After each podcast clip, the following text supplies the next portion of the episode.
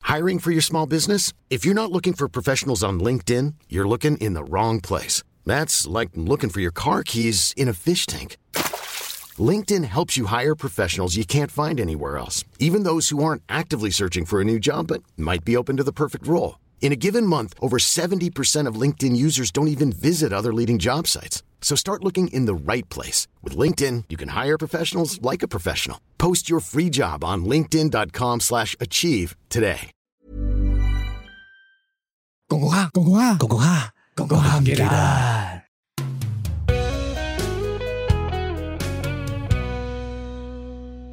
쌀봉내는 애인이야.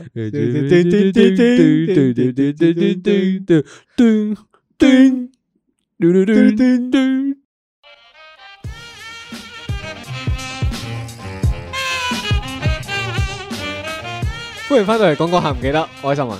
大肥哦，我係老 B 啊，原來奧巴馬係零九年上任噶， 資料補充，唔好意뭐思，已經係第二次嘅錄音啦。係因為我啱啱卡咗喺呢個奧巴馬究竟幾時頭先當選嗰 Siri 度唔睬佢啊，我哋上一個輪迴陷入咗 Siri 嗰度，係唔好意思，但係唔好意思都要，唉，唉，翻翻嚟唔先，得，我要解釋埋先。係阿巴馬 B 老師就喺嗰個 Siri 嘅環節陷入咗十次，佢問咗 Siri 十次左右啦。佢話：喂 Siri，奧巴馬幾時當選㗎？我唔知你講緊咩喎。佢連呢句都冇講到，係佢直接靜咗啊個 Siri，然之後 B 先生好尷尬啦，跟住佢就佢就係咁問，呃佢想修補呢個錯誤。 咁，想唔想問下 Siri，我哋今日講咩題目啊？唔好意思，你今日嘅題目係速食文化。唔該你啊，Siri。係即係點解啱啱咧我會走去走去問呢個 Siri 咧，誒奧巴馬幾時當選咧？就係我要為咗證明俾佢哋兩個睇咧，Siri 啊，依家啊即係呢啲用呢啲咁嘅機器咧，係勁過人腦好多，啊我哋係根本上唔需要再理解當中好多事物嘅原理啊，我哋就可以揾到答案啊！你可唔可以我精想簡啲啊？精簡啲咧，速食文化咧就係講兩個字，就速度，仲有兩個字咧就叫通俗，係啦，短期流行嘅嘢啊，嗱，喂，講下呢條題目點解會出現先啦？講翻起源咯，講返起源包大概返喺半年前左右啦，大約半年前，咁我就喺 I G 睇咗個 post，嗯咁就講呢個速食文化，啊同埋一啲用時間累積嘅嘢嘅比較。 OK 係啊，你唔好嗱，你唔好首先唔好屌話我喺 I G 喺喺 IG 度睇長文啊，喺個係速食嘅地方度睇呢啲咁嘅文，佢絕對唔係一個精簡版嚟，啊佢係一個十版十版都係滿滿嘅字嘅 post 嚟嘅。 OK，佢合理化自己行為啊，而家 係 OK，你繼唔係佢續真係 好好詳細咁講話點解而家佢覺得而家啦，即即係速食文化蠶食得所有嘢都好勁，啊 OK，令到啲人都係要好快、好精簡咁樣，好通俗喂，你入加入關鍵字去接受一啲好短期流行嘅嘢。 OK，係啊，咁我所以我就喺半年前就已經想講呢樣嘢㗎係啦啊。但係當年嘅我哋咧係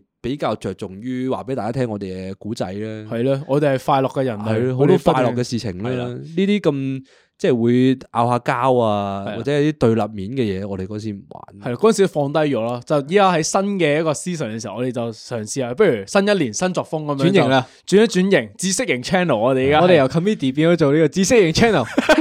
真係要轉咗個 podcast 入邊個分類係咪？我哋你而咪家啲哦要人係話聽 podcast 係為咗可以一路做嘢一路學嘢啊嘛，哦有啲內容聽入去噶嘛。我哋我哋咪就係滲咗喺喜劇嗰個 genre 嗰度，跟住然之後就佢哋就喺呢度學嘢咯。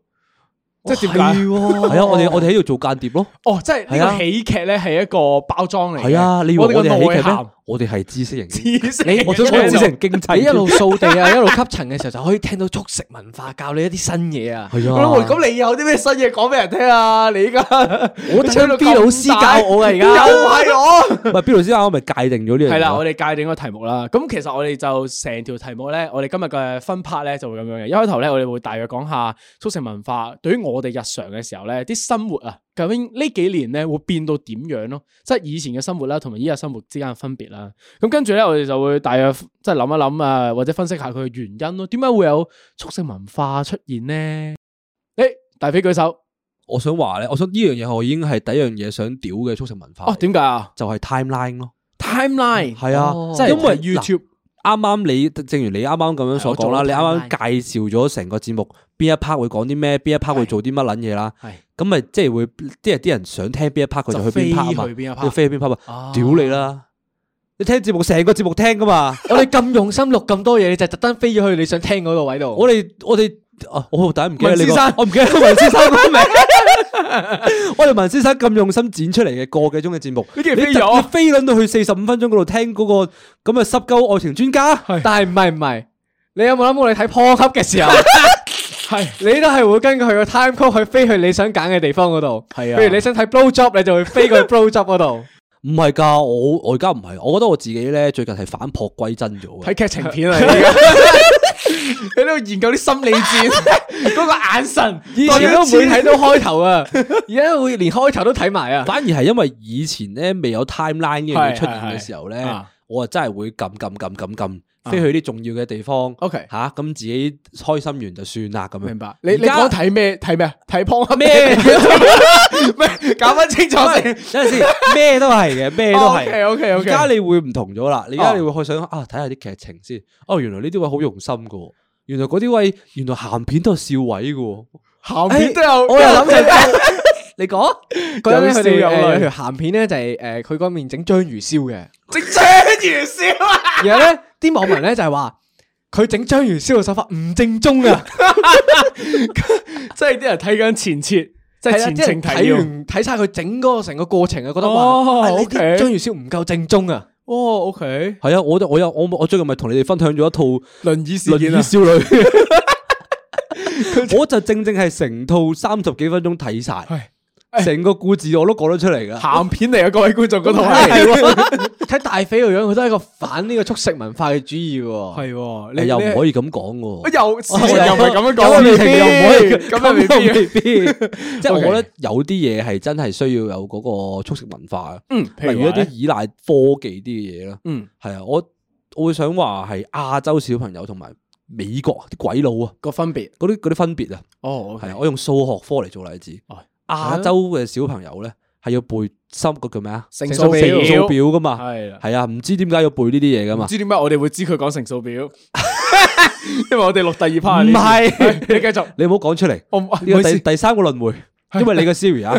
繼續，咁但係啲鬼佬嘅小朋友唔同啦，係，佢哋自細就已經用計數機噶咯。嗯，係啊，咁因為科技發達啦嘛，你唔怪得佢哋嘅，佢哋係速食啊，咁點啫？但因為嗯科技發達咗嘛，你就要你依賴科技㗎啦。嗯，科技係令人進步噶嘛，啱啊，即係咪係啊？佢同人類嘅生活唔係敵對嘅關係啦，係啊即係你學習嘅過程，當你有呢個新科技出現嘅時候，點解唔好好利用佢咧？嗯利用佢嘅時候，真係等於你多咗 spare time 去學習另外一種技術咯，係咪？係啦，咁你諗下，嗱，譬如話你以前好辛苦喺度背嗰篇歷史嘅文章咁樣，但係如果我依家問一個歷史嘅問題，譬如話邊個邊個幾時出世、幾時死嗰啲，我你淨一問係需要上網俾 Google 時間、地點、係人啦名俾你，你已經可以理解到成件事啦。係啊，我我你就咁俾個人名我，我已經撳入 Google 睇 wiki，哦，已經睇晒成個生平啦，已經，我唔根本上唔需要背噶嘛。喂，如果日常生活嚟講咧，我諗起睇戲咯，哦，即係你唔發現咧，最近咧好多嗰啲咧咩五分鐘就可以睇完一套戲咧，眼前有一個男人叫大壯，眼前一個人要大肥。即係古阿摩啊嗰類嘢 啊，仲有咩係即係抄呢番啊佢哋會嗰將啲好啊多嘛即係將成部兩個鐘嘅戲咧，佢哋會係超濃縮。超快濃縮晒，等你好似睇完啦咁樣，嗯變到就係你好似唔需要入戲院，你已經可以當睇完套戲咁樣咯。啊，咁睇你嚟覺得有咩唔好咧？點解咧？點解你覺得唔好咧？因為我覺得咁樣嘅話，你會有好多嘢睇唔到咯。因為你兩個鐘嘅嘢濃縮到得半個鐘，咁佢就會將最精簡嘅剝出嚟俾你睇啫嘛。但係你期望睇電影係期望到啲乜嘢先？我我反而問呢個問題喎。喺探討呢個速食文化嘅時候咧，我覺得最核心嘅價值就係你期望獲取嘅資訊咧個價值係啲乜嘢咯。如果你單純想知佢嘅內容係啲乜嘢嘅話，咁點解你唔睇呢啲啊？廿分鐘幫你搞掂喎。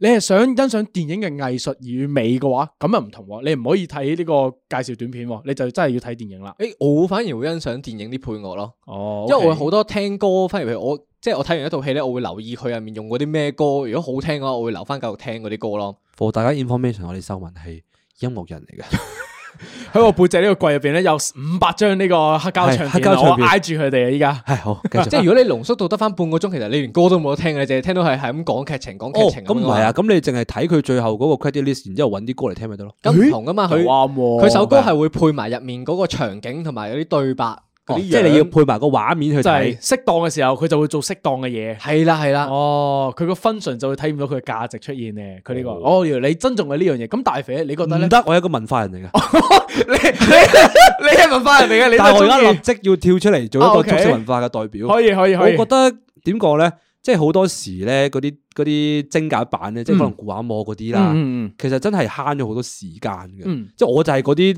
即係純粹想知道套戲講乜嘢啊啊啊，簡單知道咗個古仔咁好睇唔好睇，好睇咪入場睇咯，唔，OK，好睇咪由佢咯。但係你好睇，你仲會入場睇咩？你已經知道晒成個故唔事啦。係啊嗱我覺得佢係唔會再睇到第二次嗰啲人嚟嘅。我有我我有個延伸啦，即係我你會你嗰個短片，你吸引到我興趣。 O K， O K，咁我我願意賭一鋪，我花時間睇呢套戲。哦，明白。哦，原來真係咁好睇，又或者啊，屌，原來入邊睇到即係睇埋啲細節位啊，真係睇埋啲配樂啊，咩係成成成嘅時候，妖垃圾嚟嘅，原來咁樣，就會有有個篩選喺度咯。好嗱，喺我角度嚟睇咧，即係譬如話超立方啊，或者古阿摩呢班人咧，我覺得佢哋係唔同咗啊！近呢幾年嘅風格，嗱，譬如話喺三至四年前咧，我睇呢樣嘢嘅用途咧，就係、譬如話就係、想我睇呢個電影，誒、譬如誒、呃、M Man 上第三集咁樣啦，哎呀，我唔記得第一、第二集講咩添，咁我咧就可能揾呢班人啦。啊哦啊即係少少 review 哦係啦，返以前啲嘢我會當佢係一個工具嚟去使用嘅，我當年嘅用嘅手法，因為佢哋嘅最故事嘅手法都係咁樣，即係佢哋呢嗯啲 channel 啊。但近幾年咧，我就開始發現，咦唔係喎，我近幾年睇佢哋嘅片嘅時候咧，佢會補充咗一啲歷史嘅原因俾我啦，或者一啲漫畫嘅原因啦。點解呢個電影即係譬如話 Marvel 呢套戲喺呢個位有呢個彩蛋？來源是什麼東西咧？咁佢話俾我聽喎，我發現誒唔係淨係好似誒、呃我以前咁諗，佢單一係一個知識嘅灌溉啊啦，即係即係好速食嘅灌溉啊啦。誒，我有呢個時候又要跳翻出嚟打 係你啦啦！嚟啊！我而家又突然間變翻個文化人啊啦，你兩邊跳嘅我喂，兩啊你邊先跳左右左右彈嘅你因啊，為我係嗱我因為如因為你講到呢個嗰啲叫咩 superhero 呢樣嘢 Superhero，呢係我就即刻彈翻去文化人嗰一排，因 OK 為我有一個朋友咧，啊佢係一個點講咧？誒漫叫做漫畫收藏家啦，哇係啊 superhero 嘅漫畫收藏家啦。啊美式漫畫係喎，係啊，我有哦因為我有幾得意問喎，我以前都係 buy 嗰套嘅，因為因為點講咧，YouTube 有好多片咧，佢哋做嘅片係啦啊係啊係啊，係會介紹俾你聽嗰啲 superhero 嘅 background 啊，係啊嗰啲係咩啊故事啊、起係啊源故事啊、唔同宇宙發生啲咩事係啊係啊。啊係啊係。咁我我有我有我有問過佢，我同佢講話吓，屌呢啲上網睇得睇到啦，十分鐘已經照晒咩事噶咯咁樣。佢話：，誒你都唔知個即係自己探索嘅嗰個樂趣。啊哦，即係佢會逐哦誒好多唔同嘅冊都會買晒翻嚟，係啊唔同嘅分支都要買埋翻嚟，因為係啊佢故事係好完整、好大包圍嘅，你係要啊睇晒全部 side check 嚟，你先知得晒嘅。你睇晒你就會自己成個宇宙探索一次，你就會無管動咯，你就會中意呢個宇宙咯。但係係嗱，我就會問啦，如果假設我並唔係一個 superhero 嘅 fans 嘅時候，我點解仲有咁大嘅動力去睇晒咁大嘅宇宙嘅宇宙觀咧？啊，反而如果我睇呢條啊古阿摩條片咁樣，誒，佢五分鐘已經講晒成個故事俾我聽，我知道一啲我平時唔感興趣，但原來可以彌補到我一啲誒、呃我冇興趣涉及嘅一個知識層面嘅一啲知識喎，咁我唔係得益咩？係啊，我同老 B 去睇黑豹嘅時候咧，因為啊我係冇睇過黑豹一噶嘛，啊，你冇睇噶？我覺得冇睇過噶，我直接睇黑豹二嘅同你。哦，真係噶？我嗰晚為我即刻要快啲温書啊 OK 我即刻 Cool Can 打開咗呢個黑豹一嘅即刻速食指南 啊！快啲去了解咗呢套戲講咩，因為係啊講啲咩嗯 Marvel 實在太多戲要睇啦。如果你真係要由 Iron Man 嗰陣開始追起嘅話咧，係睇唔晒啊嘛，基本上嗯太多。所以唔係啊，所以咧，我覺得咧就係、誒、你啱啱話你唔係呢個 fan，所以你係想求其睇一集，所以係要入去啊嘛，中間插入去嗰樣但竟然嗰佢件事情啊嘛 surprise 到我，有知識係啊 fit 翻俾我嗰下。但係我我即係我覺得你要從頭了解個文化就係點解你唔係呢個 fans 咧？點解你 attract 唔到 by 呢件事情咧？係咯就係因為你中間插去咯，即係你你想求快求精簡咯。 ，OK，好啦，因為因為我我覺得啊，普遍嘅人係由頭到尾睇一次啊，或者係真係去入深入了解嗰樣嘢嘅時候，通常都會中意。係啊嗯，，例如由將我哋所有集數聽過幾次嘅人咧，係。都係會深深咁樣 into 呢個 channel 嘅。跟住佢好似同我變咗我哋朋友咁哦樣咯。係啊，我而你啱啱嘅意思就係透過你可能每一集講嘅一開波嗰啲 timeline 啦，係然之後就將文小哥嘅心血哦係啊劈開咗毀於一旦啊係啦，咁淨係知道咗某啲部分、某啲部分佢佢 catching 嘅嘢嗯咁樣去咯。你要慢慢聽先明啲 inside joke 講緊啲咩噶嘛。係啊，我哋文小哥每一集都剪咗八九幾個鐘頭噶嘛。八鳩幾個鐘頭咁 多。佢 어, 同我講兩三個鐘嘅啫喎，因為每次到出片之前嗰晚，我就會同佢 어, 講話文。上頭俾咗個任뭐務你，開始工作未？開始工作未？一定要完成任 뭐. 務。解放軍一定會完成任務。跟住秀文就會 send 一張接被嘅嘅相俾我睇，保證完成任 뭐. 務。係佢依家成為一個軍人噶啦，佢係剪片機器啊！佢哎唔係，第一依我諗起一樣 嘢，但係到呢我我補充一樣嘢啊。係嗰個漫畫收藏家小哥咧，係 아. 佢最近斷捨離晒啲漫畫啦。 그, 家吓吓，佢佢佢卖咗定點樣啊？佢賣咗啦，佢賣晒啲因為佢漫畫佢係一 set set 咁賣走 아, 佢。哦，係啊佢唔咁會好但肉痛但係佢嗰下係心痛嘅，系咯，因為但係佢要搬屋，所以冇計。哦，佢點賣嘅？其實我有少少想了解。誒香港咧係即有香地係有兩三間一啲美漫嘅專門店，係啊哦，好少有。嘅，你真係要好專先揾得到。哦，明白明白。嗱，咁咁講完電影之外咧，咁其實仲有啲咩範圍咧，或者生活影響咗我哋咧唔？係因為講到興起，啊速食文化講起呢啲電影啊、漫畫呢啲嘢咧，係我覺得有一樣速食文化都好戇鳩啊嘅，即係戇鳩添啊，已經去到。唉退翻一步先， 你個頭盔笠得你個好好盡盡啊！你啱啱退先翻一步生，先。唔係喎，私生 feel 嘅作風係唔係喎，隔住跳噶嘛？你快啲，哎唉，唔好講你廢唔話好收圈先。我好緊張啊，好想知佢你好多講咩佢好啊！多速食，哦，我會講嘅我嘢係係速食文化受害者係講呢個手機 game。哦，手機遊戲係啊，因為當年我啊，新聞應該係打機啊，因為係係老邊唔打機喺圖書我館少去睇書打啊嘛，機係。喺圖書館睇書啊你。因為嗰嗰時咧，我哋喺 I One 玩咧，即係玩《天龍八部》啊，各種嘅 RPG game 咧，因為要升呢啊，各樣嘢係好難噶，抌好多時間落去先做要到係嘅事咁情。拆怪啦，拆經啦，抌落去嘅時間心力係勁撚多嘅。嗯但係而家換着而家嘅嘢就係而家興嘅主流係咩？手機 game 啊手嘛。機遊戲啦，係啊，除咗即係可能覺得各種外我最近好 into 嗰只 game 就係鋼煉 M 啦。鋼鍊系啊，咁即系呢啲 game 咧，其实佢做乜嘢咧？就系撳幾個掣咯，要擺到啦，嘛，係嘛？摆到睇佢打咯，係啊哦，就係咁簡單嘅就，係咁簡單噶咋，冇嘢做噶啦。咁咪同以前嗰啲咩種菇嗰啲差唔多咯。係啊，咪嗰啲嗰啲咪就係嗰個速食文化嘅起源咯。 哦根本手機文手機遊戲呢樣嘢根本就係一個速食文化，佢就係俾你入去撳幾嘢，然後就轉下一隻 game，再撳幾嘢就轉下一隻 game 咁樣啊咯。用嗰幾個 keyword 就講到噶啦，就真係一啲短期流放行置型嘅遊戲啊短期流行嘅嘢咯。哦 keep 住，因為你手機 game 你唔會一隻玩好多年噶嘛，你有冇啊？诶 P N D 咯。咯，佢上次咪講 P N D 咯嗱。但係你發唔發現咧？以前係啲手機 game 係會突然間咧有一期興完啊，興下一隻咁樣，即係譬如你玩 Temple Run à. 啊，嗯即係咧突然間就興 PAD 咁樣。嗯，所以我就係話，我我就話嗱，咁佢呢啲咩咩十年 PAD 呢啲都係十年 P 係 N D 叫做叫做例外啦，或者比較罕其實有長劍其實你入去都係咩啫嘛，你入去都係抽蛋啫嘛係。啊係係㗎咯，你抽完就走係㗎咯，咯。咁所以我就我就話嗰樣嘢就係可能 P and D 嘅年代啦，跟住係 Monster Strike 嘅年代啦，跟住係啊可能誒 Temple One、Candy Crush 咁樣去，即係每一期都興一隻 game， OK 跟住嗰隻 game 就係好易入手，你嘅手指篤兩下就玩到嘅遊戲。係男女老幼都會理解嘅係啊哎遊戲嚟嘅，完全冇咗以前嗰種話一隻 game 你要缺抌乏好多咗時探間索落嘅去。元素，我覺得係。誒呃都有嘅，即係可能誒呢隻叫唔叫大陸 game 都叫嘅，但係即係類似原神嗰扎嘢咧，類似原神嗰啲 game 咧，其實根本咁嗰啲係可以探索噶嘛，即係嗰樣嘢係而家嗰個嗰啲叫咩啊遊戲商嗯想重新嚟一個反璞歸真啦，又係即係想俾你喺手機 game 上邊揾誒使多啲時間咯，係玩到電腦嘅感覺係啊係啊，嘛揾到電腦嘅感覺探索下咁樣。可唔可以講少少《原神》呢個遊戲點樣？因為我唔係好了解。哇？原神嗰個遊咪即係抄殺爾 Briefly 達啫嘛，屌薩爾達嚟嘅係啊，即係即係嗰樣，嘢哦就係一個開放世界。哦但係 OK 電話有開放世界喎，即係俾你你個人你個 character 去邊都得喎，打咩怪都得喎。我哦明白，即係係啊要花時間去探索嘅呢個遊戲就係。係啦，哦，但係我會反而問一個問題，因為我好少打機啦。咁點解誒早嗰排嗰個誒牧場物語會 hit 翻？係咪叫牧場物語咧？啲人動物咩之心，動物之心係動物之心啊哇啊會 hit 翻你真咧？係，哎呀，四十歲因為老動人物之心就係有肉成嘅元素喺入面咯，就係你要花時間去慢慢培係啦育你個嗱島，然後你但係要啱去啱大肥就係講話速食文化，依家嗰啲手機遊戲或者呢啲唔需要諗嘢嘅 game 咧，反而係主流喎。但係點解突然間喺一兩年前嘅時候，動物之心又會係變到通行通巷都你會有冇玩呢諗？過動物之心出嗰期係咩時間啊？你話疫情 啊嘛，係啦，大家屋企冇嘢做啊嘛，大家好多時間咪會花時間剁咯。你就係時間多，你先所以玩啲長嘅遊戲啊嘛。你而家係每日都想做好多嘢，好多嘢嘅時候，咁你咪玩啲好快嘅遊戲咯。當你翻翻工嘅時候，你就係想揾隻手機 game 求其消遣下，哦，磨下少少時間。即係你入廁所咁啊，冇乜嘢做，咁你咪篤兩下咯，掛下機咯，哦，明就白咁嘅意思咯。哦，即係其實主要個成因係關於個生活節奏嘅問題咧，都會唔會會唔會可以咁樣講咧？你係想喺嗰啲時間入面壓少少嘢入去做咗佢咯。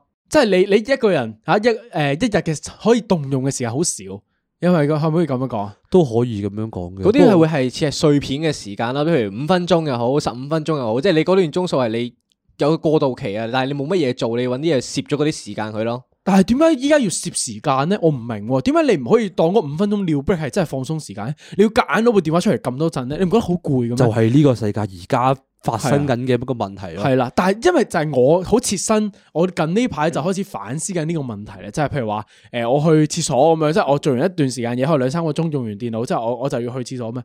但我我又攞部電話出嚟撳兩下，因為因為呢樣嘢好真係好重要，係因為電話同埋 social media 呢樣嘢，佢係推成將你成個人嘅生活節奏，或者甚或乎你所有嘢啦，啊推快咗。 ，OK，點解咧？因為你唔睇呢啲嘢，你唔趁嗰啲時間空檔去睇呢啲嘢，你會 pick up 唔到咯。 ？OK，你話俾我聽，你今日幾時知道 K D 轉會啊？唉，我今日想講咧，呢個係一個小故事嚟嘅，我感到心情上面有少少波動嘅呢個故事就係嗱，今日我上堂啦，咁跟住我同阿 Sir 喺度傾緊嘢，真係好認真，咁我就冇望個電話，即係隔咗個零鐘咁樣，跟住咧完咗我就開 IG 睇啦，都發現哎誒 NBA 入邊一個球星突然間轉咗隊去一隊另外一隊強隊入邊，跟住我好震驚啦！我就同我啲同學講話，哦，誒、嗰、個、個球員叫 KD 啊，我話哇 KD 點解轉咗去誒、呃太陽隊咁樣啦？吓跟住我啲同學就話啱啱講完咯係喎。咯，即係佢哋同我講話吓個零鐘前我哋已經講完啦咁你樣。有冇覺得自己即刻脱節咗啊？係啊，嗰下我覺得有少少被被個時代背叛咗一樣啊！我嗰時就係同一個同一個樣嘢啫嘛。我啱啱一 揾到 Donkey 轉咗吉祥物，轉咗吉祥物我啦，即刻 send 俾秀文，我話：哇，你知唔知啊？你知唔知啊？Donkey 係轉咗吉祥物啊！跟住佢佢無啦啦俾 send 咗個嬲嬲樣俾我，係佢話 吓。三日前，人哋換 翻，人人哋連吉祥物都換翻轉頭啦，你先同我講呢單嘢。人哋翻翻轉頭 咯，啊，OK，係嗱喎呢個反而咧，因為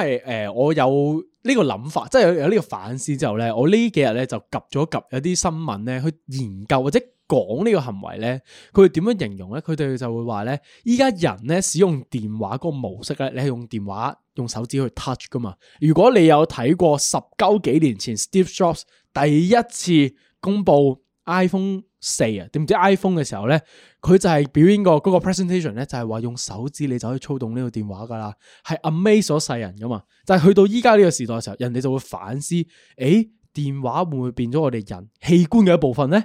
因為你個手指同嗰個嘢咧係有個直接直接嘅接其實觸都啊。係嘅，太順手啦，係啊碌碌碌嘅時候咧，覺得誒啲時間好快就過晒咁啊樣。唔係，應該係話係個感官上，你手指嗰、個嗰神經啊，直接傳送資訊俾你嘅大腦啊，令你嘅大腦以為個電話係你嘅身體一部分啊，所以咧你就變到你離開唔到個電話啦。嗯係啦，呢個係個學術嘅原因嚟嘅。咁 B 老師啊，有冇方法去對抗呢一個手指呢個問題㗎？係放心，我喺啲速食嘅文章 入邊咧，我已經揾到個解決方案㗎啦。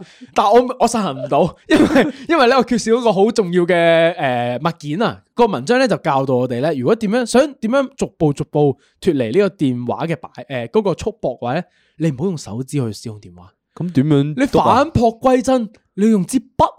哦，係啦，你唔好直接用手指頭感受到個電話，咁就冇咁方便啦。系啦，令你感到唔方便，同埋令你感到佢係一個工具，而唔係你身體嘅一部分咯。但我覺得咧有樣嘢係好矛盾嘅，诶、點解咧？就係咧即係以前啦，你會你睇書啊，係即係你讀書嘅時候你揭書啊，係你覺得你會覺得嗰樣嘢唔係你一部分啊嘛，咁我覺得好煩㗎啊嘛。 ，OK 咁但係開始出現咗 iPad 呢啲嘢，翻學嘅時候，係咁嗰啲書其實係可以成為你嘅一部分噶啦嘛。Suppose 係方便咗你去吸收呢啲知識噶嘛，你又覺得嗰啲嘢唔吸引， 我覺得咁樣反而你覺得嗰啲呢嘢冇。個人會冇咁容易記啲內容啊。對於本書，即係你換咗個 iPad 之後咧，你冇你揭頁係純粹你手指畫一下啫嘛。嗯，即係你冇咗以前睇書就係你逐頁逐頁揭咧，你會印象深刻好多喎對於本書啲內容。咁啊講到呢個位置咧，係係啊，呢你咁樣講完之後咧，我想 disco Apple。誒，哇，你都幾大 膽噶嗱呢一個喎！咧，我我呢個位我唔會退後一 步哦我嘅，我縮我縮後先㗎啦，我哋。我一定唔會退後啊嘅。你叔後，我我企喺大髀嘅隔離。可以？ 點解咧？因為因為 Apple 嘅即係啲電話 iPad 啊呢啲係啊咁嘅成成咧，其實而家 market share 好高噶嘛，係即係個個都人手一部噶嘛，就係睇因為咩呢啊地樣方嘢咯？誒睇咩地方咯？都都係係咯唔係啊但係而家冇先個進個地區都係係噶啦，，就算唔係 Apple，都係其他嘅智能電話咯。其他智能電話可唔冇噶，其他智能電話冇噶，哦係，Apple 特有個別特係別嘅 Apple 嗰樣嘢就係，因為佢標榜 user friendly 噶嘛，哦，OK，佢係跟你個人去去設計出嚟噶嘛，佢人性想化佢成為你嘅器官噶嘛，哦同埋易同埋易用啊嘛，佢部電話。佢就係 sell 誒就係啊 sell 所有嘢都易用噶嘛。點解易用就係因為佢嘅角度就係想佢成為你嘅器官咯，就係你會潛意識地將佢納入為你身體嘅一部你分。講到呢度，咧，我見到秀文係咁縮， 係咪啊？佢係啊，咦你講到越嚟越過分咯喎，原來係咁樣會 㗎。唔會告我㗎？我我咪要出定律師信， 劃清界線，劃清界線。我同佢兩個冇關 係噶，唔關我事噶。唔係啊，真係啊，即係我我係補多最後一句就係，真係你唔發覺用 Apple 嘅產品同其他用 Android 其他機係，其他機係用唔到噶嘛，即係好係 user 唔 friendly 噶嘛。哦，我都咩咁明啊覺得，即係你平時用開 Apple 嘅嘢，你會用嗰啲喎啊咁撚複雜嘅，係點解要選擇咁多嘢咁多嘢樣搞嘅嘅咁？係係咯，就係呢樣嘢。我就係叫黃美換哦 Apple 機噶啦哦，點解你媽媽唔係用呢個 Apple 因為嘅？ ，Android 太唔 user friendly 啦，佢又唔識用 Android 喎。即係我我又又好用，我又好耐冇用過 Android 機喎。佢每次咧有電話問題就會 WhatsApp 我話：你點搞啊？點樣轉咗個 keyboard 佢啊？咁樣。啊，想問，幫我買條飛。佢哋買買買哦你諗買下，飛如都果唔係識用買喎 iPhone 啊，直接撳個地球就可以轉做手寫版啊！哦，係就係咁簡單咯喎。係喎，你咁樣講起咧，我又會醒起，好似真係真係 Android 嘅轉輸入法嗰件事咧，都幾麻煩嘅。因為我有時都幫屋企嘅長輩有真係搞搞部電話嗰啲咧，我成日都唔知呢部電話點設定，嗰部電話點設定嘅喎。你都講唉得幾好啊！等陣呢樣先，嘢等陣先，唔好再屌落去啦。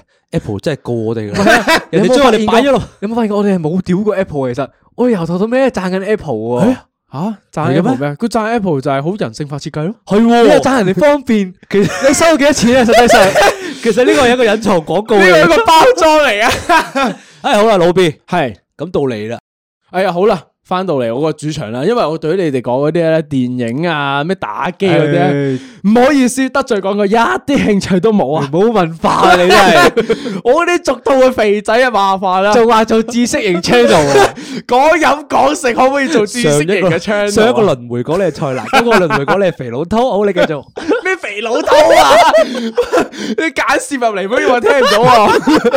因為點解咧？我會講呢、個講講飲講食呢、個呢樣嘢咧，就因為我發現咧，近呢個時代嘅人嘅生活咧係好唔同啊！依家講飲講食嘅時候，譬如話假設個例子，你依家約人約朋友去食飯咁樣，你會最簡單係點啊樣喺個 group 度或者喺你個 chat room 之後誒 send 幾個個 IG link。係咯，IG link 啦，或者 OpenRice 係 OpenRice 啦，係啦，話咩咩隱世小喂你哋店揀啊啦，係啊，跟住诶唔知邊度新蒲江街尾嗰啲勁細肥街，仔明炒通粉係啊啊！我早幾日先見到同一個 post 啊！唔係類似咁樣嘅嘢啦。但係你諗下，你回想下自己十年前，你同啲朋友約出去食飯會點樣？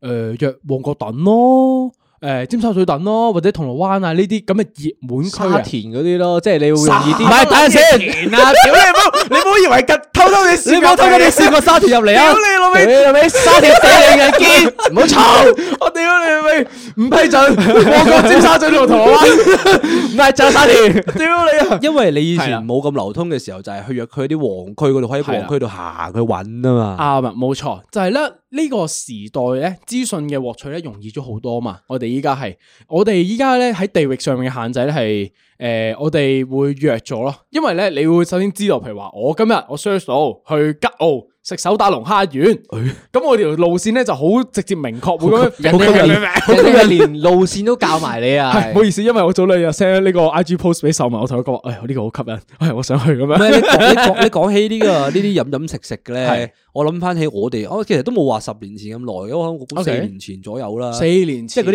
疫情前嗰啲嗰二零啲一期九啦年嘅啫喎，四年係啊，前一八一九年嗰啲位咧其 OK，實都仲有呢一個樂趣喺度嘅。哦，點樣係有啊，就樂趣係咧？嗰陣時，誒我啊我啊呢呢個第一個故事就唔喺嗰度揾嘅，即係唔係唔係呢個年期嘅，可能係一五一六年嗰啲嗰啲位 OK 嘅。 OK，直咁嗰時喺尖沙咀就誒呃喺啲橫街站嗰度行行下，揾到一間嘢，佢名叫東京食堂。係係啊，呢樣嘢咧後尾咧，秀文都係有朋友帶到佢去嘅。哦，係啊你哋係係啊分開去嘅，呢誒分開樣去嘢係嘅，啊我真分開係咁啱做嘢嘅時候，有個同事帶咗我去食飯。哦，幾得意喎呢個。係啊，佢係係佢係你喺平時行街咧，完全唔會見到嘅嘅鋪頭嚟嘅。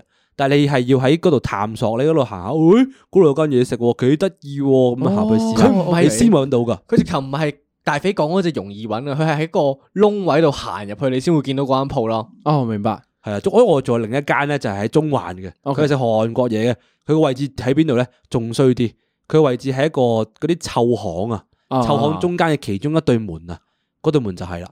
啊，即係突然間行下有個門，拱入去就係間餐廳嚟嘅。係啊，哇咁誒得意嘅我去嘅時候係啦，但係而家唔同咗啦，因為好多 I G 啊嗰啲講話係誒嗰條街橫街窄巷有間隱世唔知咩咩韓國嘢咁樣， 跟住就屌你個個啲人個個撚個都識去啦。哦，即係冇你咗嗰種當年係自己探索翻嚟嘅呢間嘢。係啊嗰陣兩時間就都係。嗰陣時係兩間都係行行下哦探索到出嚟噶，所以我咪話啦，平時出街周圍睇幾重要。我不嬲同大家咁講噶，你會揾到生活上放嘅樂低趣電話係咪？放低電話係冇錯。唔係我最後呢一間即係最觸觸點啊！ OK，重最點重中心心呢推個係介。咩咧？點解咧？就話說咧，有一次咧就去行山， 行山咧就喺行山嗰啲沙頭 Ryan Reynolds here from Mint Mobile. With the price of just about everything going up during inflation, we thought we'd bring our prices down. So to help us, we brought in a reverse auctioneer, which is apparently a thing. Mint Mobile unlimited premium wireless. Ready to get 30, 30, bit to get 30, bit to get 20, 20, 20, bit to get 20, 20, bit to get 15, 15, 15, 15 just 15 bucks a month. So, Give it a try at mintmobile.com slash switch. $45 upfront for three months plus taxes and fees. Promo rate for new customers for limited time. Unlimited more than 40 gigabytes per month. Slows. Full terms at mintmobile.com. Many of us have those stubborn pounds that seem impossible to lose, no matter how good we eat or how hard we work out. My solution is PlushCare. PlushCare is a leading telehealth provider with doctors who are there for you day and night to partner with you in your weight loss journey. They can prescribe FDA-approved weight loss medications like Wagovi and Zepbound for those who qualify. Plus, they accept most insurance plans. To get started, visit plushcare.com slash weight loss. That's plushcare.com slash weight loss. 角嗰頭咧行啦，啊頭哥，咁啊行啦，咁佢郊遊嘅本身諗住啊啊行行沙下頭。角唔係郊遊咁簡單 啊你唔好理偷渡啦，嗰啲人唔好理喺嗰頭嗰啲山頭度行行下咧，第一行下，誒有個嗰啲叫咩啊村莊仔嘅，咁靈異嘅呢個故事 點解有唔係少少唔係朝早嚟，朝早嚟，所羅盤村嗰你啲行嘛你行行下去一個村莊仔啦係，咁跟跟住住佢門口又好撚多個牌，叫做荔枝莊客家鹹豬肉，食咩？食鹹豬啊就肉係食客家菜咯。哦，幾得意喎！哇！嗰啲嘢係你你唔行到去嗰、個屌你咩嗰嗰個窿位咧，係你一你你成世人一定唔會接觸到嘅地我方嚟。 Google Map 咪睇到咯，係啦，你而家 Google Map 就可以睇到啫。但係當年就係咁樣有個探索，跟住行到，喂，哇，好得意喎！我我我本身以為自己偷得到 㗎，我翻咗我本身以為返咗哎我咪羅湖口過我岸咪過咗境咩？ 有啲咁嘅嘢。游游咗水係簡體字嗰啲咩？呢邊咁係啊樣係即係用人仔喎呢度咁樣。所以我覺得好得意咯呢啲哦嘢。 ，OK，喂，你嗰啲上網都揾到啦，你唔使自己探索啊而家。係啦，但呢個就係我想帶出個 point 咧，就係嗱，啱啱大飛講啦，東京食堂又好，跟住嗰間中環嗰間嘢都好，even 啊，你你嗰個食客家菜嗰間嘢都好啦。以前咧，你係好難先知道呢啲資訊噶嘛，你係因為坊間咧好少媒介啊、媒體啊會報導呢啲咁嘅嘢噶嘛。跟住發現依家唔係喎，又又越嚟越多啲 foodie 啦，跟住有唔同嘅網站啦，唔同嘅廣告嘅人啦，又跟住都做呢啲咁 pop pop up 呢啲咁嘅資訊咧，獲取流量，跟住嚟賺生意喎，即係呢呢個呢、個行業啊出咗嚟喎，突然間，即係呢個 marketing 咧，啲人好似叫咩即係咩？digital food- marketing，即係係 foodie 呢樣嘢。 foodie 啊，其實 digital marketing 嚟嘅啫嘛，哦其中一個分支其嚟嘅啫嘛。實我覺得幾好啊，Foodie，起碼佢我可以睇咗佢食咗啲咩，有啲咩要嗌嘅，有啲咩唔使嗌嘅，咁我可以食之前睇咗條片先啊嘛。但係你冇咗嗰個嗰種嗰種探探索索喎。係咯，咁你點知佢我哋推介嗰而家啲係嘢一定好食我先？哋而家速食文化啊嘛，你當年揾到 Momo King，你開唔開心啊？你上去食嗰個 Momo，你會覺得哇，誒無啦啦揾到間咁嘅嘢，喂又好食噶。咩叫冇冇傾啊 誒？毛毛傾啊，補翻先係我哋以前記得好似幾年前啦，我哋就會喺蘭桂坊嗰度咧就做企鵝嘅， 誒咩企鵝？啊誒企足一晚嗰啲。哦好，跟住咧，。咁咧誒，我哋有 friend 係帶咗我哋去食一間食 Momo 嘅尼泊爾餃子嚟嘅，我哦明解，咁就喺個商業大廈嘅十樓，咁偏僻，好偏僻哦噶。 O K，主自己要係揾上到嘅去，。誒佢啲 friend 帶嘅。屌你上到去咧，完完全唔知呢間嘢係食嘢嘅家暴嚟嘅咯，係人哋嗰啲好似住咁嘅地方嚟嘅，啲望落去係 定係你真係去咗人哋屋企？你咪去坐人哋屋企 啊！你講，我要 你要懷疑啦你，指住佢話毛毛毛毛，哦 OK OK OK，咁鹹濕嘅呢個家暴， 係即係我我我仲想帶出一樣嘢就係咧，嗱，因為有咗呢 foodie 啊之類呢啲咁樣嘅媒介出現嘅時候咧，依家商戶咧開餐廳或者開唔同嘅商鋪嘅時候咧，佢揀嘅鋪位咧得意嘅喎，依家咧我唔一定要開喺尖沙咀，唔一定要開喺我會旺角㗎嘛，揀啲隱世嘅地方開。 係，我會揀啲平啲嘅地方開咯。講講下唔記得。喂，咁講完咁多呢個速食文化啦，對我哋日常生活嘅影響啦，咁到底點解會有速食文化佢呢個咁嘅出現咧？點嚟喎？係啦，我直接劈頭嚟喂，啊！肥老師請。我覺得佢萬惡嘅根源就係 social media。哦，OK，點解會話係揾到 social 源頭啊 media 咧？因為佢呢樣嘢面世咧，同埋佢更加嗯一步一步咁完善落去咧。 OK 佢每你冇發現咧，佢每一個 app 啊，都越嚟越似啊。诶 Facebook、好似 IG 係喎 YouTube，我甚或乎我講我講埋大陸啲 app 啊、抖音啊、乜叉叉嗰啲嘢，全部都係越嚟越似咯，有晒所有嘅功能，傾偈啊、诶打機啊、睇片啊，变成一个通常一体化，全部都。係一個好綜合嘅一個 app 嚟嘅喎。哦，明白。你你咁方便嘅時候，你例如可能譬如話秀文咁樣，佢翻到屋企，佢放工好攰，咁佢會做啲咩啊？打佢佢打電開話，打開電話，係第一件事做咩？碌碌 I G，I G 睇下有冇啲咩 memes 啊？ I G 冇嘢睇喎，YouTube，YouTube 冇嘢睇喎，Netflix 睇到 Netflix，唉瞓覺啦。佢冇咁早，佢會再睇 I G，哎係係啊有個 loop 嘅咩？跟住佢再會睇 埋 YouTube，係咪啊？相信各位聽眾啊，都同我哋一樣啫，普遍大家生活都係咁樣啦。依家，但係有冇諗過，其實呢種生活咧，深深咁影響咗我哋嘅生活習慣咧？點解咧？B 老師，係點解咧？就因為咧，嗱，诶、有啲學術文章咧就話啦，我哋透過呢啲咁樣嘅媒體咧，即係睇佢嘅時候啊，其實咧我哋大腦咧係釋释放一種叫多巴胺嘅嘢啊，即係令我哋感到诶好、快好樂似啊吸。毒咁啊嘛，有少少似吸毒嘅，其實吸毒係其中一樣，就係 嚇感受多巴胺好好快樂。咁樣咧，我哋嘅多巴胺喺用玩呢啲嘅 app 嘅時候咧，點樣去產生咧？就係、因為呢啲 app 咧，每一分每一秒都喺度轉換緊佢嘅畫面啦、圖像啦，跟住啲影片啊，無論音樂又好、顏色又好咧，喺度不斷喺度變啊。跟住你個人咧對佢嘅期望值就會提升到好高層次啦。跟啊住你即係你落大腦啊，對佢嘅期望好高嘅時候咧，咁你就誒下一秒佢會俾咩畫面我睇咧？咁啊你譬如話你 YouTube 入邊，你打開個主頁，你有幾多條片啊？有十八二十條片。咁你會每一條佢都有喐少少，喐少少有個 review 俾你睇咁樣嘛？同埋咧，而家 YouTube 咧係有啲似趨向咗 IG 咧，會有啲 views 啊，啲短片咁樣嘅。咁我就唔知邊一係邊一個抄邊一個啦呢樣誒嘢。呃嗱，呢個應該係 TikTok 發揚光大。係嗱，起源咧就我記得未必係佢嘅，係啦，仲有一個叫做 Vimo 嘅 app 噶嘛，V I E M O，哦好似咁上下嘅。誒 Fine 啊，嗰度叫 Fine Fine，Paul Logan 啊，嗰啲係出嚟嗰度出嚟嘅。哦，OK，嗱，呢個文化已經唔係誒就係 TikTok 帶起嘅，其實係好多唔同嘅媒體都發現，誒呢樣嘢好似食得正啲人嘅個好奇心喎、啊，或者又有畫面，又有音樂，又會有多變化性啊，咁樣呢啲咁嘅元素加埋一齊嘅時候，就產生咗呢啲咁嘅有毒嘅媒體啊。總之越冇內容越快就係越好啦。，係但啦。係唔係㗎，唔得，我要糾正你少少嘢。哦，OK，好。點解我話要糾正你少少嘢咧？因為誒一開始嗰啲 Fine 啊，嗯係真係有啲人係分享生活，係有啲人係真係用過，即係佢用盡佢嘅腦汁，係點樣可以十秒、十五秒入邊 catch 你嘅眼球，係而佢係有內容嘅。係係啦，以前嘅嘢係咁樣嘅，係而家嗰啲係咩嘢？無啦啦有個藍色衫嘅人喺度跑 步，藍色妖咁就十五姬，秒噶啦。你係咪要講出嚟啊？你你你真係睇嘅。你覺唔覺得呢樣嘢係有內容先？我覺得，但我想問你，肥先生，你近排最中意睇嘅嘅內容創作者嘅名係叫咩名？藍色妖姬。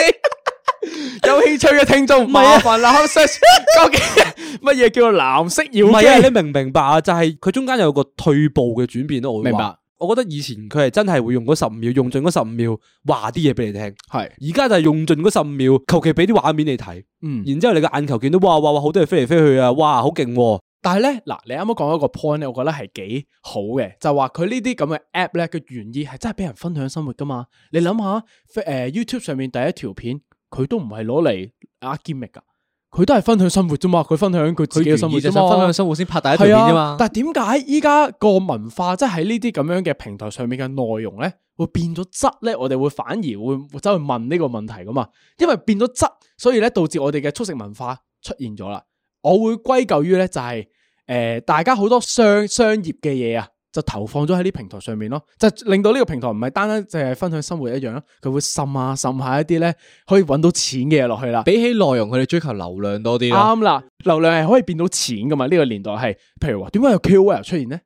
係咪所以就係你講嘅嗰啲咩 digital marketing 啊， digital marketing 點解咁盛行係啊？啊？就係因為流量就係錢咯。啱啊！依家係呢個 information 咧驅使主導嘅一個世界嚟嘅。依家嗱，以前咧我哋會買嘢嘅時候咧會咩啊？靠口碑咯，係咪？你阿媽會同你講樓下陳嬸佢支豉油咧買得平啲嘅。即係你買嘢前都要再問下你個 friend 話，喂，我想買背囊，邊個牌子好啊？咁樣。系啦，你要靠呢啲咁樣嘅人同人之間直接嘅口耳相傳啊，溝交流得翻嚟嘅資訊。而家唔使啦唔使啦，我去買耳機都唔使問你兩個打靶仔啦，唔使。我直接上網唔使睇你連 price.com。你連直接上網都唔需要做，因為咧依家你會同你個電話講，哎呀，好似有啲想買耳機，佢會揾啲廣告俾你睇。系我呢样嘢都几係咪啊几变态噶，你个係咪电啊话会听你讲嘢噶。你個電話會聽你講嘢啦，跟住你喺 Google search 完一次之後咧，你個 IG 又會出現啦，你 YouTube 又出現啦你，Facebook 又出現啦，所有嘅廣告都係關於耳機噶啦，就開始係你要滲下滲下，你潛意識咧就接受咗呢個世界上面俾咗好多唔同嘅資訊你啊，而你唔自 覺噶，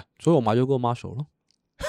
就係因為你受到呢個速食文化嘅商家佬嘅呢個陰謀我詭計明啊，明已經俾咗咁多好嘅內容俾你，同佢講話呢個唔得，係嗰嘛個唔得，你都唔聽，你係要信埋啲商家佬嘅垃圾嘢嘅。咁啊，但系佢 catch 咗我眼球啊嘛，你讲嘅嘢唔吸引啊嘛。啊，OK，好唔開心啊依 家， 好敏啊！我明明已經過 咗幾集㗎啦，呢件事已經係過咗十集以上，我都仲覺得好敏啊！聽到呢件事啊，唉，講翻俾觀眾聽先，因為當時咧，嗰時有冇可能講過㗎兩三個月前講過一次噶啦，再補一次。兩快嘅三個月前，大肥咧就問我哋兩個分別問嘅，佢買咩耳機好？咁我同秀文咧又真係各自花咗十五至二十分鐘，好仔細去同佢分析每個耳機嘅唔同好處同壞處。最後一條打靶仔咧，竟然買咗個 Marshall，因为我上网，因为我系咁揿各种嘅嘢咧，佢都系咁彈嗰你信個埋 Marshall 你啲俾我垃圾 review 都唔信我哋講唔係嘢。啊，而我佢同唔係啊秀文係我想講咧，佢直情 review 都冇啊，佢唔好話俾我聽啲咩性能啊，乜差都冇，係佢淨係係咁有啲女啊， 揸住嗰個耳機，跟住我我誒好靚喎，流量密碼 好型喎呢個，係啊我揸住呢個耳機係咪就係好似佢哋咁型啊？跟住我就買咗啦。但係咧，你發唔發現咧？除咗好多即係瞬間嘅資訊入嚟之外咧，你覺唔覺得個人最近咧睇嘢咧快咗啊？你係咪猛憎咗啊？係啊，我都冇耐性啊，最近覺得自己個人咧。你個人不嬲都冇耐性，好多冇歸咎於呢樣嘢速喎。食文化 嘅影響下，我個人更加冇你冇耐性解啊講到自己受害者咁樣 喎，你咪無辜嘅，你咪無辜嘅。即係你而家咧有得校點五倍速噶嘛，因為睇片嘅時候呢睇係咯，好但多我片聽都係我 friend 講咧，佢係睇任何嘢咧，無論係睇 YouTube 又好啦，睇 Netflix 又好啦，連 聽 podcast 都好都有覺得校點五倍速噶。呢個我有少少嘢想分享，就係咧早嗰排咧，我有一次唔小心嗨到個掣啊，即係我哋播緊我哋嘅個個 podcast 啊，即係我想翻聽一次睇下有冇甩漏咁樣，我唔想嗨到播播點五倍速咧，跟住我覺得點解咁怪嘅 咁怪，我聽咗半個鐘啊，先發現咧原來咁一點五倍咯，好似 rap 咁係啊啊嘛，，但係跟住我就發現喺度醒覺，哎誒會唔會係因為我生活入邊咧，我好多時睇節目嘅時候咧，都因為開咗點五倍啊，開咗兩倍咧，跟住我覺得呢啲好快節奏嘅嘢咧，好似唔礙眼或者唔礙耳啊，我就覺得唔為意啊，即係已經慣咗呢個速度啊慣。咗啊，覺得好可怕啊嗰下。我而家即刻就要跳翻出嚟對抗你哋。喂我因為我覺得，我覺得唔係，等陣先，秀文，你係你係 buy 呢樣嘢㗎？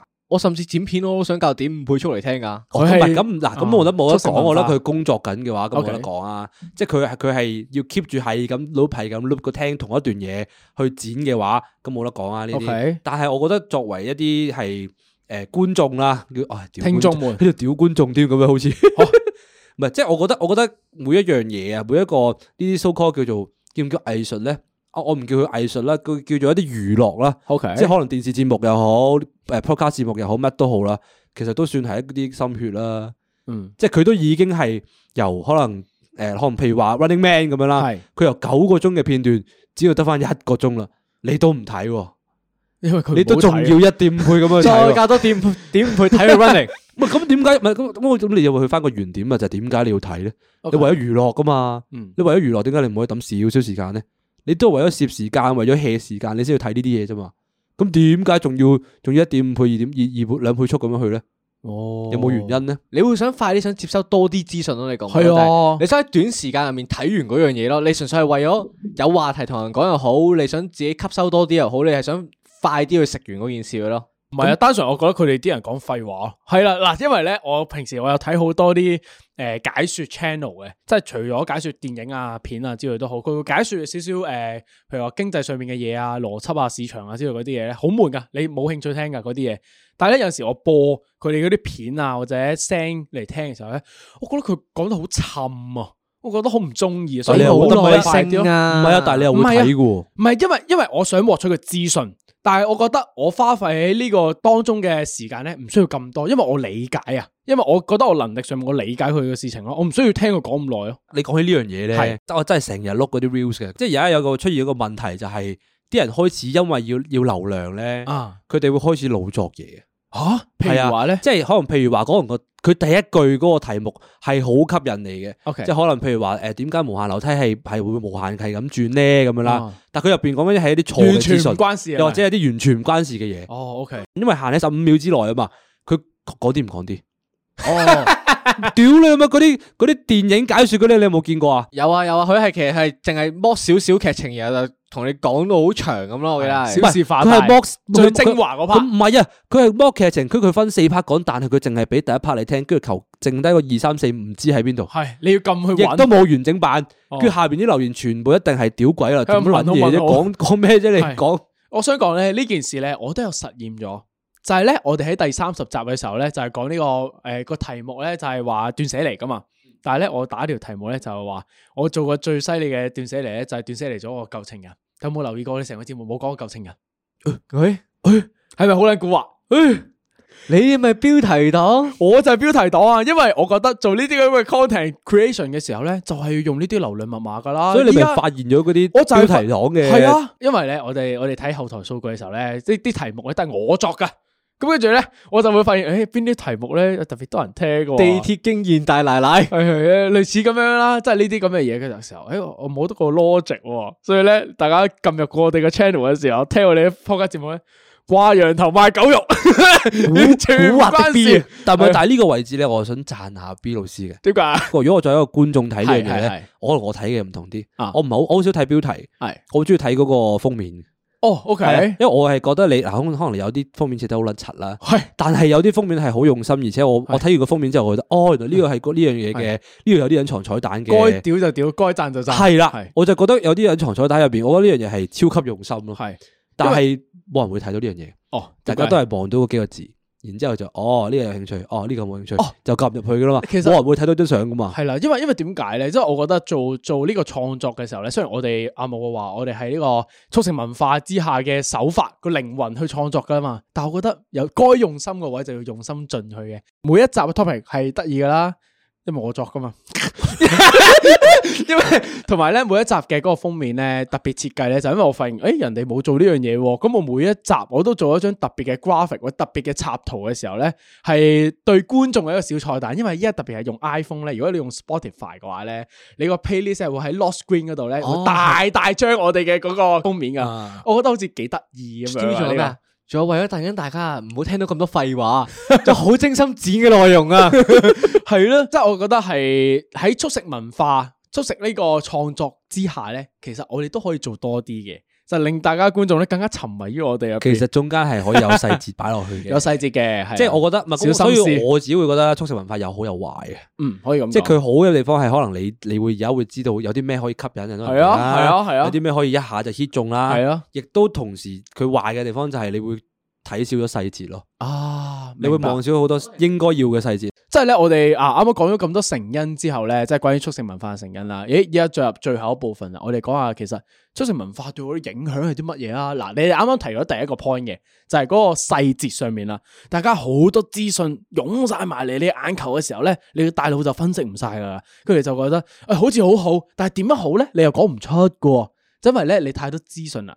了解唔到個細節啦，咁會唔會仲有其他影響咧？as 係觀眾或者受眾嘅角度嚟講，我知我第一樣嘢諗起咩咧？我係諗起嗰啲速成班，速成係啊，班例嚟如話嘅，係呢個泰拳速成班。點講咧？有乜有乜理由會可能十堂二十堂咁樣就教學得識咗曉泰啊拳啦咁樣係咧咯？但係啲人就會想去咯，知唔知點解？啊因為你你識少少啊嘛，啊你識少少最诶基 basic 嘅基嘢本啦，或者 OK 係最識力場嘅嘢，係咁你就可以同人講話，诶，我識啊，我識到我而家泰拳師嚟嘅，我要去出戰噶啦，哦，OK 就係咁就係呢樣嘢咯。 OK，我覺得呢樣嘢已經好大好大嘅影響嚟哦㗎，即係你站在一個客觀嘅角度、第三者嘅角度去睇呢件事，你覺得係好怪呢件事？我覺得呢件事好怪，就係每一個人都可以扮專家咯。哦，即係你係唔中意呢個文化嘅，即係唔中意呢個速成班或者雞精書呢啲咁樣嘅。雖然我自己係最中意做呢啲嘢，係咯，你好係啊參加好多呢啲咁嘅嘢因為我因為喎，嗱你我成日去雞精班我係咯，即係我做每一嗱，我係一個，因為我今日都有研究過呢樣嘢哦啦。係。誒，速食文化嚟講，對我呢啲人係其實好大影響嘅。我都同意啊，因為我就係 feel 咗我哋節目入邊嗰啲 gap 咯，速成文化就係咁樣噶啦，做節目就做到好快噶 嘛，講嘢講得好快，你聽完咧，佢隔咗五秒之後就聽唔翻我噶哋嘛民。工程師好難剪 嘅，你剪得咁啊唔好快意。思，我講翻慢啲。好，我想講嗰樣嘢就係、诶我我點解話速食文化對影響我哋啲人好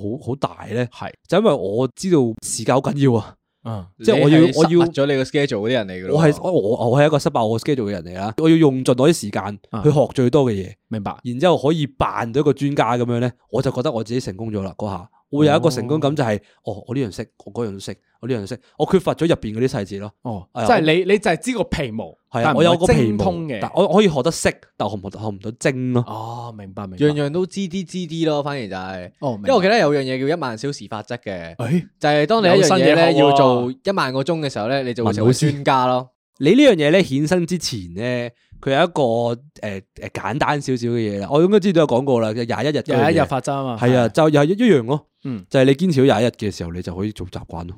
嗱，你啱啱就用一個第三者嘅角度咧，睇完呢、個啊速成班嘅呢個文化啦，你覺得佢唔好，但反而我覺得速成文化咧係有佢好處嘅喎。有咩好咧？嗱，佢好處咧就唔係站於呢個受眾啊顧客角度，你係主辦單位嚟嘅喎，我係主辦單位，我係商家佬你嘅死時候商呢家佬喎，系啊，嗱，你自你諗下，如果站喺商家佬嘅角度嚟講，嗱，啱啱我哋前邊嘅部分咧，有講一個，譬如話我開餐廳，我唔使開喺旺角或者開喺尖沙咀食挨貴租喎，我點解唔開喺牛頭角啊？我點解唔開喺土瓜灣啊？跟住我只要喺網上面俾少少錢人哋啊，出個一兩個嗰啲啊 foodie post 啊，揾啲 KOL 嚟打個卡，飲杯咖啡，露條波罅出嚟嘅時候，你啲鹹濕仔一樣會過嚟嘅。唔會，我哋秀文唔會去嘅，點解？我哋秀文文化人嚟嘅， 係咪啊？係 我聽到波啦，我想去喎。少少心動係嘛？唔係啊，少少心唔動係啊，我雖然現實中嘅我會去啦，係係係但係我有要反駁你。 OK。點解我要反駁你咧？因為我覺得你呢壇嘢呢啲生意根本就做唔長。哦點解做唔長咧？因為你淨係主打啲 gimmicks，就係你用好多好快好易吸引到人哋，哇！去試下先，去試下先，但你吸唔到回頭人，即係你啲人唔會翻轉頭。不過食完之後覺得啊係啊係啊，大波妹但係難食啊嘛，咁咪走咯。哦，咁唔緊要啊，我開第二間咯，掛完頭賣狗肉之後再開一間，之後再開一個隱世小店咯。跟住你唔需要知道我任何嘅背景噶，我只要再用啲少少錢投放廣告落去，俾啲 KOL 萬零個、二萬個 followers 嗰啲人，好平噶咋，揾佢哋出個 post，跟住再揾一兩個 foodie 幫我打兩個打手 post 上連登度出個 post 嘅時候。咁唔係，我一樣都係做做得起我生意模式㗎，因為喺個時代唔同咗咧，同以前你哋嗰種咧啊，需要有回頭客，需要人哋介紹過嚟咧，嗰種嗰種文化咧唔同咗啊嘛。但你唔發現咧，佢哋講起嗰啲商家佬咧，就係早幾年都有好多唔同嘅，即係好快嘅食物出現過，即係譬如咩古早味蛋糕啊，哦，譬係如咩黑糖珍珠奶茶啊 hit 過一期嗰啲又係 hit 一期 hit 一期 hit 一期咧，就會不斷轉手咁樣㗎喎。哦我哋秀文咧係最深受其害嘅，因為我我諗我諗起佢講嘅呢啲嘢 咧，佢全部都會食嘅。佢抵受唔住呢啲咁嘅字眼嘅誘惑㗎，佢係。佢叫佢叫古早味噶啊，哦古早味喎，啊你唔會試一次咩？好多人排隊，我睇下先。黑糖喎， 你唔會試一次咩？啊咁咁你係啦，你諗下啦，當年做古早味蛋糕嗰啲人，依家冇得做啊，冇生意嘅時候，佢佢去做做咩啊？係咪打卡咖啡咯？點解唔做得啊？大南街成條街都係啦，依家因為點啊？有兼力啊啊嘛，有嗰個都係資一個，唔訊係嗰啲都係一個短期嘅 trend 嚟。系噶，咁佢哋如果執一粒咁去邊啊？咪做第二個再期做有咩下一個 chain 咯係啊，因為依家嘅做一個 chain 嘅時間，同埋做一個口耳相傳嘅嗰個資訊嘅流通咧，唔使好似以前咁樣要透過時間累唔積。係，我覺得我我就係覺得呢樣嘢係同三分鐘熱度有關係嘅。係你先用大南街做例子啊，就係嗰期啦，好興啦，喺嗰度開開 cafe 噶嘛，係係係成條街都係噶嘛，開到咁嗰啲人冇興趣做之後咁點啊？就成條嗰條咁樣嘅 so called 文化街就冇噶咯吓、但係呢個世界就係咁樣啦。嗱，S 四商家角度嚟講，呢、個世界就係太弱流強噶啦。如果你個人咁 stubborn，仲係見到嗰度一潭死水仲衝埋去嘅話，真係恭喜你發財啊！喎。多你謝個死商家佬啊！去咁噶啦，我知係咁樣噶啦，你唔係貪咁少啊嘛？喂，今日都差唔多噶咯。哇，今日嘅豐富，咁嘅內容好豐富啊！唔好意思 ，jam 機啊，突然間係即係咧，你有冇發現咧？而家咧，我哋速食文化底下咧，有係好多唔冇用嘅資訊咧，成日塞入嚟俾我哋。都即係你睇嘅時候，你會不斷碌碌碌咧，佢會俾好多其實你唔需要嘅嘢俾你咯。即係你會覺得啊，我好似要識好多嘢，我要同人哋傾偈嘅時候，我有好多談資，我要乜都要睇過，我啊食嘅要知，我飲又要知，我聽歌又要知，着衫又要知。但係其實好多嘢你唔需要噶嘛。嗱咁咁，我嘅角度嚟睇啦，速食文化咧反而冇話一定係一面倒嘅啱同埋唔啱嘅，係你嘅觀點同角度嘅啫。即係有陣時你生活係真係便利咗好多嘅喎，即係我生活時間得廿四小時，我想誒、呃做嘅嘢係真係多好多，我想涉獵嘅知識層面咧。廣闊好多喎，咁透過呢個速食文化，唔同嘅媒介，佢原來俾我嘅資訊咧係可以咁大量、咁龐大嘅時候咧，我係有陣時我覺得幾開心。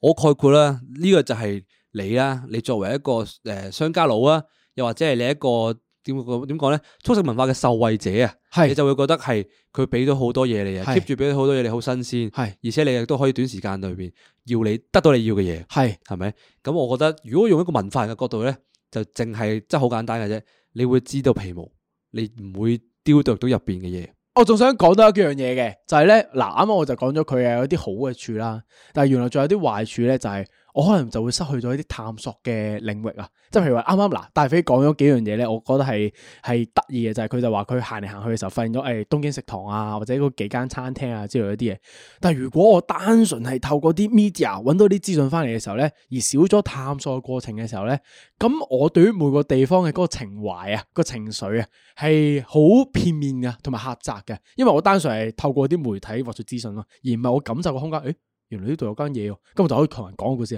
誒、上次咧我嚟呢度買衫嘅時候咧，行過又，嘿原來呢度間日本嘢肉幾好食嘅喎呢間，跟住你試下個 A B 餐啦咩之類嗰啲，你可以親口講出嚟，佢究竟有啲咩好同唔好。我哋有時咧好多古仔講咧，嗯就真係因為我哋我哋多探索咯，哦多中都間嘅啱嘢喎，都如果啱我哋喎。樣樣嘢用電話睇，咁邊度有啫？嚟到最後啦，咁啊，我覺得與其知好多嘢嘅話，不係如可惜接受唔知嗰樣嘢好啲咯。誒即係嘗試下退一擺低佢步，哇哇，好即係你禪啊唔識冇乜所雲大謂師嘅。其實啊唔識冇乜所謂。即係接受自己，我咁我唔識咪唔識咯。咁人哋人哋專家人哋識，哦，我明你嘅意思嘅，即係你嘅話咧，寧願可以留啲時間面對自己，即係對自己感興趣嘅話題咧，或者知識層面嘅嘢嘅，可以挖掘得深入啲，唔使話人哋人云亦云，人哋個個都知好多嘢，夾硬同人傾偈咁樣。我你意思覺係得我我覺得有咁樣少少誒承接啊，啊，翻上一集個斷捨離嘅。啊哦，斷捨離係啊冇用嘅資斷捨離一啲訊啊係啊要嘅嘢啊，你哦你速你速食都要速食得正啊，係你幫我速食抌，啲啱嘅幫嘢。我抌咗十文個電話去。係我將佢成個人都抌出去，我要斷捨離咗佢啊！屌你咪啲速食文化底下嘅垃圾，我抌啊，我俾人抌走咗啦。今集我好撚速食啊！嗰下我撚速食啊！揀屌你咪揀走，速食 ending。佢咪 L L 嗰啲 wage quit 嗰啲咯，屌你打唔贏中嚟嗰啲人樣咯，唉，屌唔撚你啊，唉走啊，完。拜拜。